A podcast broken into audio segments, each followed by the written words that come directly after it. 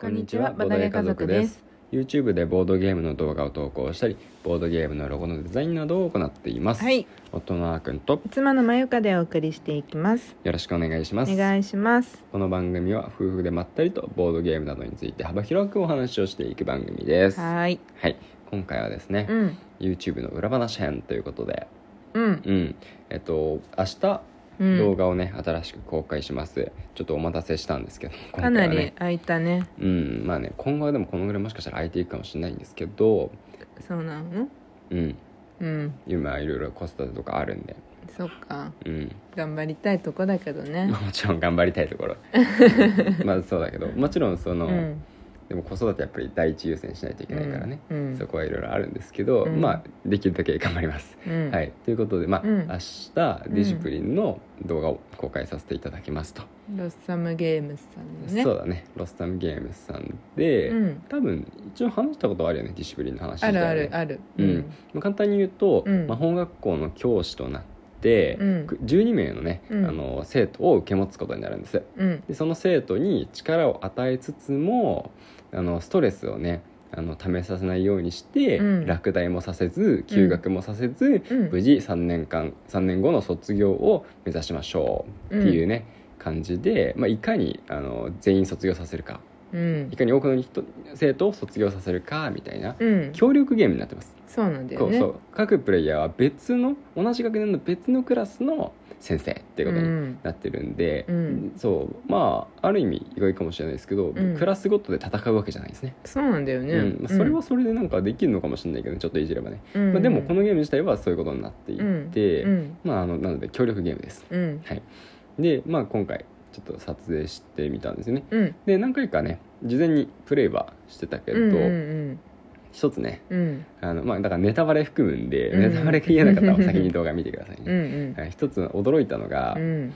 あのまあ、まずちょっとルールを間違えていた部分がうん。あって、まあ今回に限ったことではないんですけどよくないことなんですけどうんね、うん。まあちょっとねあのルールの読み方、うんうん。結構悩んだんだけど、うん。悩んだ結果ちょっと間違えてて、うんあの途中最初に脱落、うんっていうか休学うん。するあの生徒がいるんですけど、うん。その生徒を休学しなくてもよかったっぽかったんですよね。うんあのまあ、そその辺はちょっと動画の方でも補足入れてるんで、うん。詳しくはそっちの方を見ていただければと思うんですが、うん。まあ、そのあたり、まあ、ちょっと職員会議での効果っていうのを間違えて、うん。あの休学させてしまったんですけど、うん。まあ、その休学した子う？ん。実は後の職員会議で、うん。なんと復活してくるんですよね。そう。そう。あのかなりレアなケースね。めちゃくちゃレアなケースで、うん基本的に休学した子ってもう戻ってこないんですよ。うん。残念なことに。うん。でもこのゲーム職員会議っていうイベントがうん。各学年に2回ずつあっ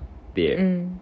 で職員会議でランダムに、ね、各クラス1枚うん。あのカード引くことで、まあ、そのカードに書いてある数字の生徒がね、うん。何かイベントを起こすんですね、うん例えば、まあ、なんか魔法を乱射したとか。いたし、うん。なんか何も言わずにクラス席を変えてほしいとか言ってる生徒がいたりとかう、んうん。なんかねあのグループ内の、うん。横一列のことグループって言うんですけど、うん。まあグループ内のなんか恋愛を暴露したとかね、うんうん。まあいろいろ問題を起こすわけですよ。うん。もしくは問題が児なんだよね問題が顕在化するとかね、うん。まあいろいろなんかお金もお金がなくてうん。休学しそうになるとかね、うんうん。あるんですけど、うん。それでもしねすでに休学した生徒うん。その職員会議より前に休学している生徒のあのイベントが起こった場合は、うんもうすでに休学してるんでその本来起こるべきイベントが起こらずに、うん。逆にですね復帰イベントになるんですよ、うんそれがねもう本当にレアケースで、うん。まあ生徒12人うんいるんでまあ、うん。シンプルに考えると12分の1ではあるんだけどね。そうそのカードがねうん。を引い山札から引いていくからね。そうそうそうそう、ん。まあ、でもねそれが起こったっていうのが、うん。うん。結構ねあの普通にやっててもしなんか気持ちが嬉しかった、そうだね。まあ、た興だ奮したね。本来はルールうん間違えてなければ、うん。休学していない子だったんだけどね、うん、でも多分その後、うん。あのーミントが、うん、えっ、となんだ影響力持って影て、響力大の子。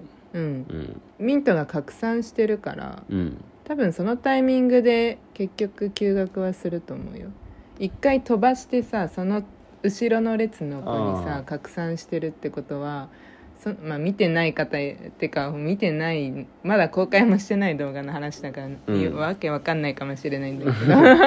そうだね。あの拡散しするんだよねストレスが。そうそうそうそう。それがあったから多分結果的にいずれ休学はしてて、うん。でその後じゃん復活してるの、まあねまあね。まあら結果、うん。い変わんなかった可能性がある、まあそうかもしれない、うん。まあ、そこはまあね実際その状況になってみて僕のプレイスタイルが変わるかどうかとかいろいろまあまああると思うんで分かんないですけどね、うんうん。まああのそんなこんなでとりあえず復帰イベントが起こったっていう初めて。そう。初めて復帰イベントが起こったことがなんかちょっとね持ってんなーって思った。うん。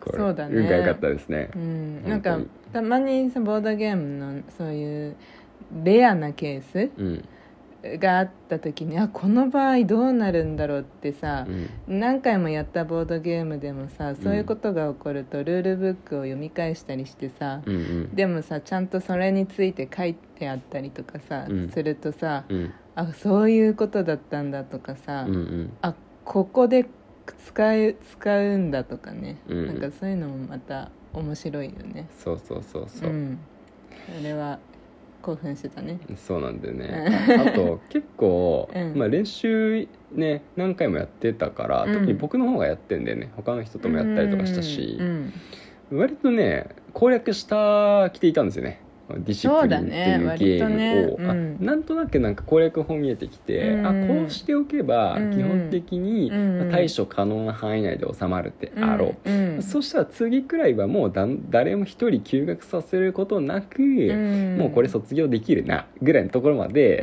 行ってたんですよ実は僕、うん。そうなんですけど蓋を見、開けてみれば、うんこんな感じになってました。っていう感じなんで。まあそうですね。うん。いや侮ってはいけない。でもなんかさその、ロサムゲームスさんのゲーム、うん。あのウィッチズ・ウィスクもさそうだけどさ、うん。このなんだろう何回かやらないとうん。完全クリアができない感じうんうん。のび絶妙な感じあるよね、そうだね。うん、悔しいからもう一回やりたいだけど、うん。なんか変だけど、うん。あの失敗したくない？なんていうの？失敗したいの？失敗したいっていうかう、ん。なんかこうボボロボロになることもまた面白い。おー。まあまあ確かに、あなんとなくわかる。そう、うん。ウィッチズ・ウィスクの時うも、ん。初回めっちゃボロボロだったじゃん、うんだけどなんかそれがそれもそれで面白かったんだよね。でなんかその今回のディシプリンもう、ん。もうめちゃくちゃ休学とか、落第が出たとしても、うん。多分めっちゃ盛り上がると思うんだよね。そうだね。むしろん。その方が盛り上がりはするかもしれない、動画映えっていう意味でも、うん。そういう方が面白いかもしれないんだけど確かに確かに。そう。でなんかねあのなんだろううんそうそうそういう面白さもあるなってそのゲームに。うん。うん。って思いました。そうだね。まあうん。一回そのボロボロになれば、うん。なんか次はもっとうまくやろうってそうそうそう。思うよね。思う。ししかも一回初めてやった時にボロボロになってるわけだから、うん。2回目はそのゲームのうん。この流れとか、うん。もう全体的にどういうふうに、うん。どういうものがあって、うん。どんな感じになっていくのかどういうタイミングで終わるのかとか、うん。どこを気をつけないといけないのかとか、うん。ポイントポイント分かってくるから、うん。2回目の方が大体うまくいくじゃん。うん。まあウィッチズ・ウィスクはその例じゃなかった気がするけど、うんうん。2回目もっとひどかった気がするけうんど、うん。まあ、でも大体そんな感じでうん。分かってくるから、うん。だから2回目は結構自分の成長を実感できるうんみたいな、ちゃんとうまくやれることが多くて、うん。楽しかったなって、うん。なんか思えることが多いかなっていうのはうん思うかもしれない。確かに。うんうんううん。んそうなんだよね。うん。そう。まあまたさあとこのディシプリンのうん。に出てくる女の子たちうんうん。はさ、ああのもうすでに動画で上げてるものゲームにもん。結構コラボで入ってきてるから、ああそうだね。ああそうだね。確かに。そう。あのいいあれ？こち店だっけ？こちら異世界転生局にも出てるよね。ロコちゃんがいるよね。あそうだっけ？うん。ロコちゃんがいるし、うん。ロコだよね名前ねあの口が大きい女の子。ガーベラ？うんロコちゃん。いあ一番幼い顔してる子。ガーベラじゃない？ガーベラだっけ？あのガー表紙にベラか写ってるの方はガーベラ。ガーベラか。うん。うん、ガーベラ。ちょっとギャルっぽい方がロコ。あそっかそっか、うん。じゃあガーベラだ。であとネリネちゃんが、うん。あのーロード・オブ・ボーダーズ、まあ、今回ちょっとネリネちゃん出てこないんですけどね、うんそうだね、うん、とかに。逆にね。うん。出しときゃよかったな。結構キャラがな そうだね、うんキャラが結構あの他のゲームにも登場してきてて、うん。